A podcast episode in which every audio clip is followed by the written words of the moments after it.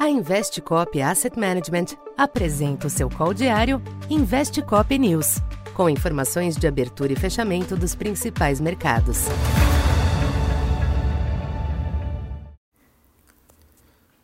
Bom dia, eu sou Silvio Campos Neto, economista da Tendências Consultoria, empresa parceira da Investcop. Hoje, dia 18 de dezembro, falando um pouco da expectativa para o comportamento dos mercados nesta segunda-feira. Movimentos comedidos voltam a predominar nos mercados internacionais nesta abertura, com os ativos tomando um fôlego após os intensos ajustes verificados após os sinais emitidos pelo Fed.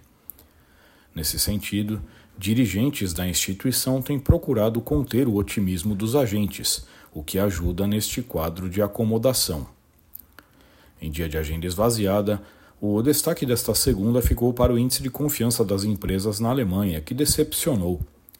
Nas bolsas, os índices na Europa operam com leve viés negativo, enquanto os futuros em Nova York oscilam com pequenos ganhos nesta manhã. O yield do Treasury de 10 anos permanece rondando 3,90 após a mudança de patamar registrada desde o Fed.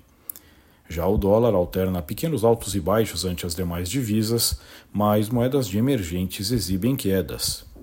Entre as commodities, o petróleo cede moderadamente, estancando o breve período de recuperação da semana passada. O barril Brent oscila na faixa de 76 dólares. Já o minério de ferro iniciou a semana em queda nos mercados asiáticos, promovendo ajustes diante dos elevados níveis alcançados.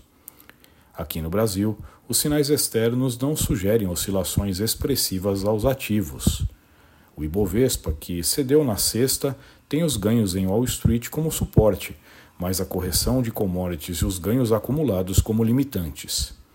No câmbio, fluxos sazonais de saída têm afetado o real, que pode estar sendo pressionado adicionalmente pela precificação de maiores cortes nos juros e incertezas fiscais.